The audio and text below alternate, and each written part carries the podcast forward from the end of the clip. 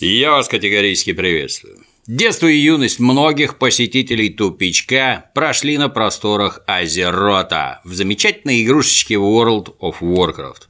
Главная ММО-игра второй половины прошлого десятилетия работает и в наши дни. Однако, многие аксакалы придерживаются мнения, что раньше орки были однозначно зеленей. Классическая, так называемая ванильная версия WoW была хардкорней, требовала более серьезного погружения, дисциплины и умения налаживать контакт с другими игроками.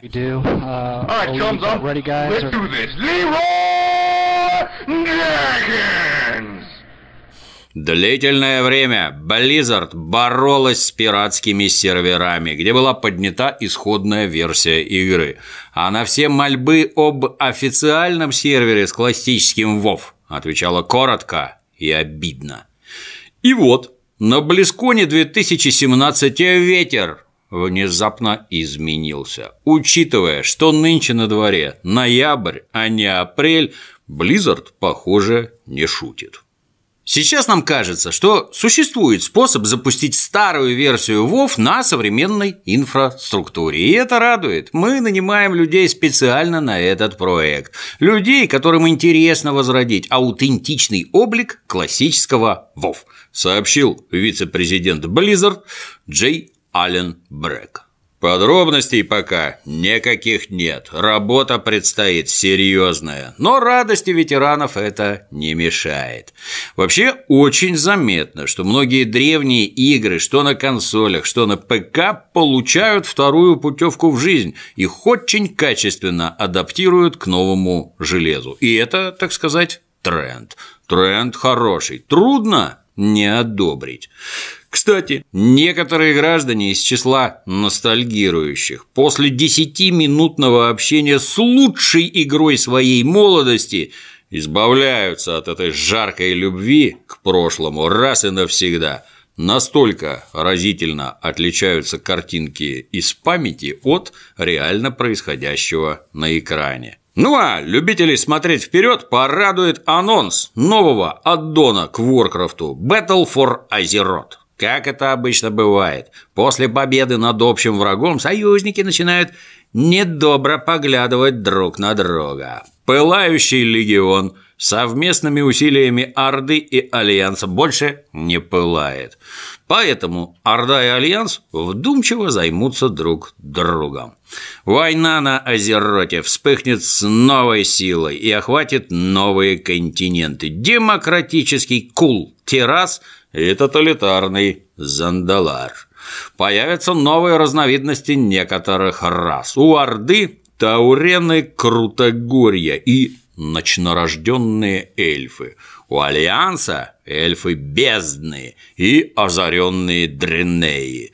Еще парочку экзотических форм жизни пока прячут в рукавах. Прокачиваться разрешат аж до 120 уровня. О новых территориях, подземельях, рейдах можно даже не упоминать.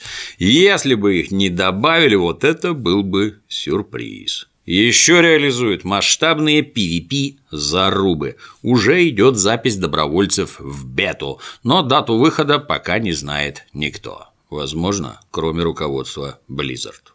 StarCraft 2 с 15 ноября переходит в режим free-to-play. Компанию Wings of Liberty, это которая про людишек, разрешат пройти безвозмездно, то есть даром. Купившие ее получат Hearts of the Swarm – историю зергов. Все разновидности многопользовательской игры в Versus будут доступны на халяву. Керриган, Рейнер и Артанис будут готовы прийти на помощь в кооперативном режиме даже бесплатно. Другие командиры не так добры к игроку и на пятом уровне уже захотят денег. В игре Overwatch тоже радость. Новый саппорт-персонаж Мойра – Женщина-генетик на тропе войны, обучена тайнам телепортации, ловко создает целебные лучи и сферы. Ее ульта адской силы луч. Однополчан исцеляет, из врагов вытягивает силы. Будет также новая карта Blizzard World. Шикарный парк аттракционов по мотивам известно чьих игр. Hearthstone снабдят дополнением Kobolds and Catacombs. Это 135 новых карт и бесплатное подземелье Dungeon Run, где игрока, изнывая, поджидают 8 крайне гостеприимных боссов. Грамотно применив в общении с ними Божье Слово и доброту, станешь обладателем новых крутых карт. Выйдет ближе к Новому году в декабре. Студия Niantic, ответственная за прошлогоднюю эпидемию Pokemon Go, анонсировала проект «Гарри Поттер Wizards Unite», как и в случае с покемонами, события в игре будут привязаны к объектам в реальном мире. Установив игру, владелец смартфона тут же превратится из тупого магла в борца с фантастическими тварями, которые держат в страхе соседний двор и окрестности. Чтобы заламывать особо лютых чудовищ, придется объединяться с другими игроками. Ну, в общем, если видишь пару-тройку малолетних дятлов, крадущихся к помойке, наблюдая за ней через смартфоны, это Альбус Дамблдор, Северус Снейп и Аластер Грюм. Выследили Дементора и сейчас наложат на него три толстых слоя заклятий. Ни даты выхода, ни скриншотов пока нет. На сайте Джоан Роулинг сообщается, что каждый игрок сможет творить магию, находить загадочные артефакты и в итоге прокачаться до великого волшебника. Даже интересно, сколько денег потребуется заколотить в игрушечку, прежде чем станешь, ну, хотя бы среднего размера под колдунком. Покемон Go установили около 750 миллионов раз. Ну а принесла она, по слухам, примерно миллиард долларов, ну еще 200 миллионов сверху. То есть в среднем пользователь потратил примерно 1 доллар 60 центов. Понятно, подавляющее большинство за эту идиотию не платило вообще ничего. А основной доход пришел от узкой группки лучших в мире охотников за покемонами. Вот так будет и на этот раз. Проживающие в США владельцы PlayStation и так не самые нищие геймеры в мире, а теперь за ударное прохождение игр им еще начнут приплачивать. Практически к каждой PlayStation игре прикручена система так называемых трофеев. Трофеи выдаются за достижения внутри игры, которые разработчики по неизвестным причинам считают значимыми. Убил первый десяток врагов, вот тебе бронзовый трофей. Прошел игру, вот тебе серебряный. Выявил и вскрыл все секреты и нычки, держи золотой. Получил вообще все трофеи, которых, как правило, штук 30, получай платину. Пачка платиновых трофеев в профиле игрока – верный признак сурового, бывалого и глубоко уважаемого задрота. Но теперь такой игроман может стать еще и олигархом, потому что за трофеи будет начисляться валюта, пригодная для трат в онлайн-магазине PlayStation. Бронзовые трофеи, понятно, конвертироваться не будут. За 100 серебряных наград выдадут 100 очков, за 25 золотых – 250, 10 платиновых трофеев окупятся аж тысячей очков. Тысяча очков PSN – это целых 10 долларов, которые можно тут же потратить на любые товары в PlayStation Store. И что мы получим за 10 долларов? Все, что хотите.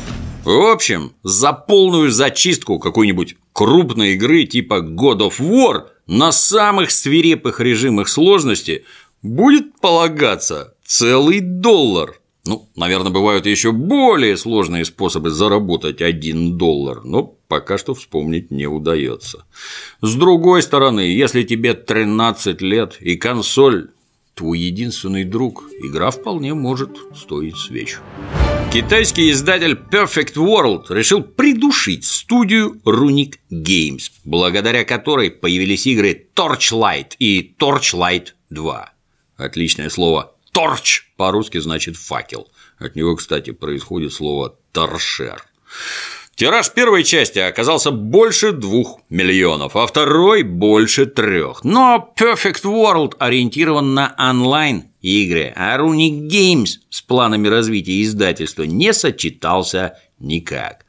Новость вроде печальная, с другой стороны, никто не помер. Практика показывает, что талантливые команды сейчас вполне могут обходиться и без издателей. Есть Kickstarter, есть Steam Direct, есть отличные движки.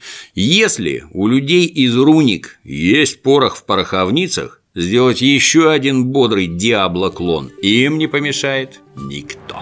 Мотивы поступков Perfect World, Electronic Arts и других бездушных дельцов игрового мира становятся яснее, если прильнуть к статистике. Например, микротранзакции, дополнения и сезонные абонементы впервые принесли издательству Ubisoft за первые два квартала нынешнего года денег больше, чем непосредственно продажа игр. 175 миллионов против 168.